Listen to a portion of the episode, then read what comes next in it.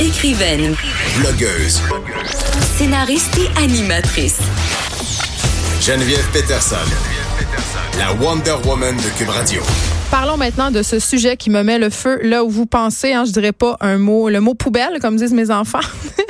Me met le feu au parti personnel. Un regroupement de parents qui dénoncent que le système d'octroi des places en garderie, donc vous savez, ce fameux système euh, Ma Place 05, ne fonctionne pas comme il devrait. Êtes-vous surpris? Brigitte Cardinal, fondatrice du regroupement des parents utilisateurs de garderies non subventionnées. Bienvenue à l'émission. Ben merci beaucoup. Écoutez, là, parlons-en de la place 05. Moi, ça fait des années que je m'insurge contre ça, que je dis que ça n'a aucun sens. Euh, c'est supposé être premier arrivé, premier servi, ce guichet-là où les parents peuvent s'inscrire pour obtenir une place en garderie pour leurs enfants. Mais vous, ce que vous constatez concrètement, c'est que c'est pas le cas.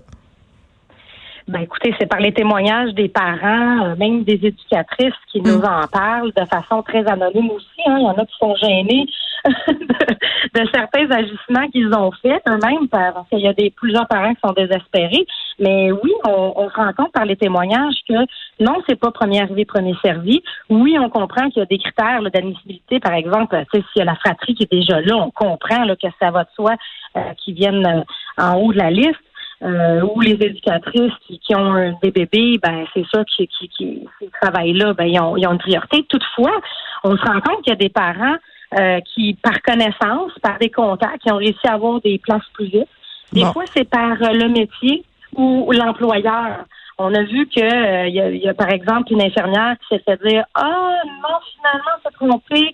Euh, nous autres, c'est plus des enseignants. Ils l'ont pas dit comme ça, mais c'est c'est les places sont, sont réservées aux enseignants euh, de la commission scolaire du coin. D'autres que c'est des employés d'Hydro-Québec ou de Poste Canada. Euh, D'autres que c'est Ah, vous êtes médecin, ouais, ok. Euh, toutefois, Euh, Excusez-moi, est-ce qu'on on fait un triage de la profession des parents pour des raisons euh, euh, de facilitation, je veux dire, euh, socio-économique, c'est ce que vous me dites? C'est des enfants de médecins, Mais c'est mieux? Pas- non, pas nécessairement. Je pense que c'est par rapport à, à- à la région. Donc, si le, le euh, Certains garderie- Oui, Ok, je exactement. comprends. Exactement. C'est, d'une région à l'autre, c'est pas pareil. Fait qu'il faut pas dire que tous les métiers, c'est ça. Là, pas parce que tu es médecin que tu as une place. Au contraire, j'ai même eu un témoignage qui m'a dit, un papa qui m'a dit Hey, attention, Brigitte, c'est pas juste les médecins là, qui, qui, qui ont des places plus vite. Moi, ma femme est médecin, pas de place en garderie, j'ai dû arrêter de travailler. Il est ingénieur en mécanique, puis il doit garder les enfants à la maison parce qu'ils n'ont pas trouvé de place en garderie. Puis Ah attendez. débile. Ben non, mais attendez, là, moi j'ai entendu euh, des gardiennes, faut pas dire ça, des éducatrices en garderie Oui. euh, qui refusaient euh, des parents parce qu'ils ont des horaires atypiques et ça leur tente pas de gérer ça. Les médecins, les infirmières, les travailleurs de nuit euh, sont souvent écartés. Et là, il faut que je vous fasse une petite confession, euh, Madame Cardinal.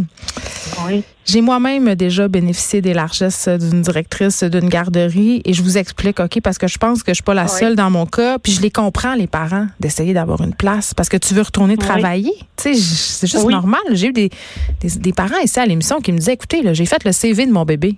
Pour avoir une place. C'est là qu'on est rendu.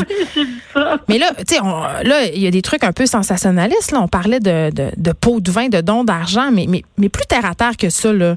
Euh, Madame Cardinal, moi, je me suis déjà pointée au CPE près de chez moi. Puis je suis allée voir la directrice. Je suis rentrée. J'ai dit, écoutez, là, euh, moi, ma fille, ta, ta, ta, ta, ta, ta, euh, j'ai besoin d'une place. Je suis désespérée, euh, tout ça. Puis à force de parler avec elle, elle m'en a trouvé une place.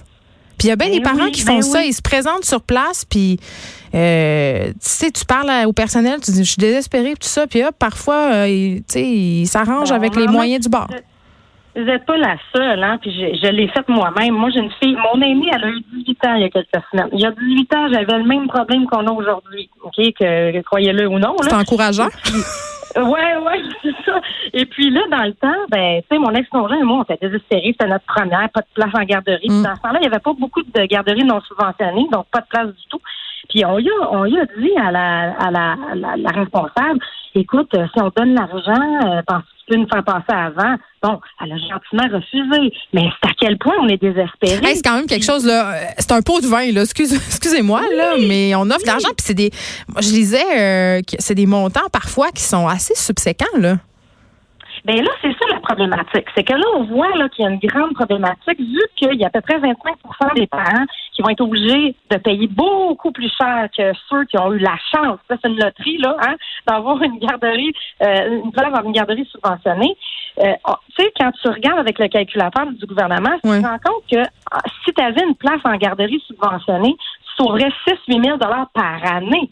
Ben oui, je sais bien. Ans, OK, 4-5 ans.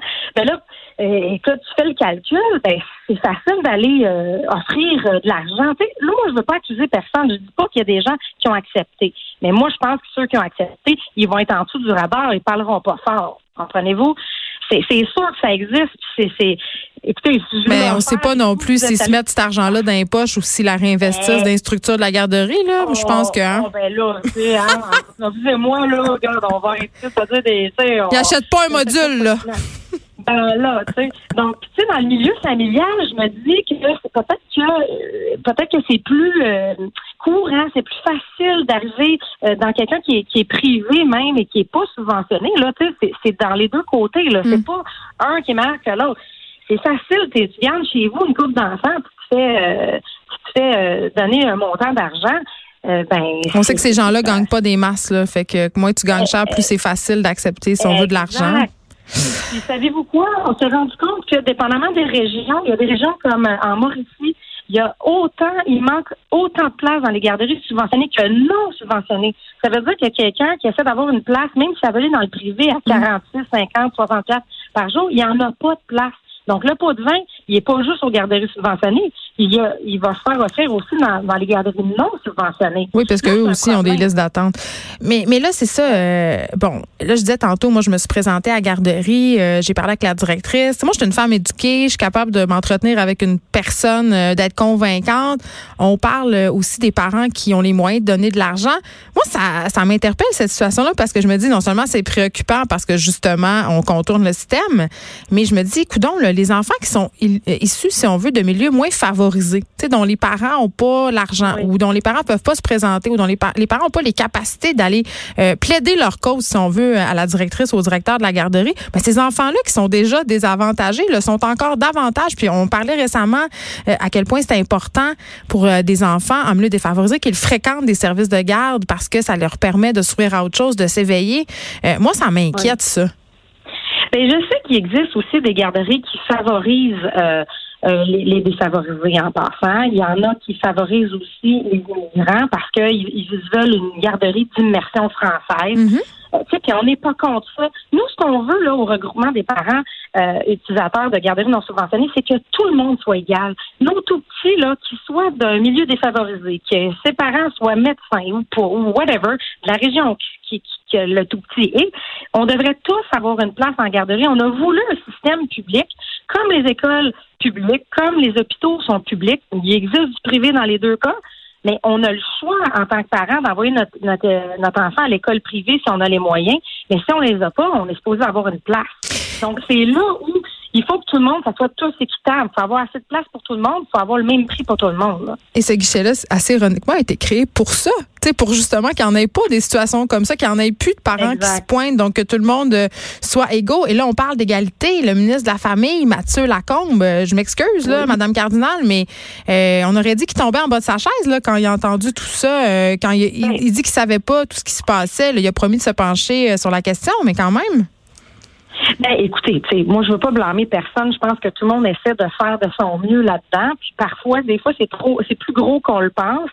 Euh, est-ce qu'il a tombé vraiment en bas de sa chaise? Est-ce que c'est vrai oui ou non? Je ne sais pas. Je sais que quelqu'un qui m'a sorti un article dans le journal en 2011 que euh, la presse avait dit qu'il y avait un, manque de place, qu'il y avait un problème avec euh, la, place 0,5 ans. Mm. ben, si, qu'on a relaté aujourd'hui, puis des témoignages, on en a, là, puis on essaie de les mettre sur notre, notre groupe Facebook à tous les jours, mm. si ça peut faire en sorte que le ministre Lacombe fasse Oh my God, fouette ses fonctionnaires pour qu'il y ait des choses qui font qui, qui, changent, ben tant mieux. Nous, c'est ça notre but. Nous, on veut pas accuser personne. Ce qu'on veut, c'est ouvrir les yeux du monde, ouvrir les yeux de la société, de la population, dire on a un problème, faut le régler, amenons des solutions concrètes, puis pas là dans cinq ans. Arrêtez de nous endormir avec des projets pilotes, que ça va prendre cinq, six ans, puis là, on va changer de gouvernement, puis là, ils vont on va arrêter de s'accuser là toutes les parties on faut penser aux familles. Moi, moi c'est le message que je veux euh, véhiculer. Je veux qu'on soit positif, qu'on trouve des solutions tout de suite. Ben, vous lancez une alerte, mais j'imagine que vous avez réfléchi à la question au regroupement. Est-ce que, parce que là, on a dénoncé, on sait qu'il y a un problème, puis on le sait depuis de nombreuses années. Moi, en tout cas, c'est ce que je crois. Euh, c'est quoi la solution? Est-ce que le, guichet de la place 05, c'est inadéquat? Est-ce qu'il faut changer? Parce que ça a coûté quand même des millions de dollars à mettre en place, ce beau système-là. Là. Ben, je pense qu'il faut se pencher sur la situation. Moi, tu sais, je suis juste une maman qui arrive avec voici les problématiques. On essaie de voir des solutions. Moi, je vais demander aux parents de nous amener des solutions. Je pense que moi, je crois à ça. Euh, on dit deux têtes valent mieux qu'une, imaginez quand, on est 3 000, 20 000 à apporter des solutions. Mais euh, je pense que c'est de la supervision. Il faut avoir des un peu peut-être de l'éthique. On parle d'éthique dans mm. les villes, les maires qui ont fait des fraudes, la corruption. Peut-être un vérificateur, vous avez raison.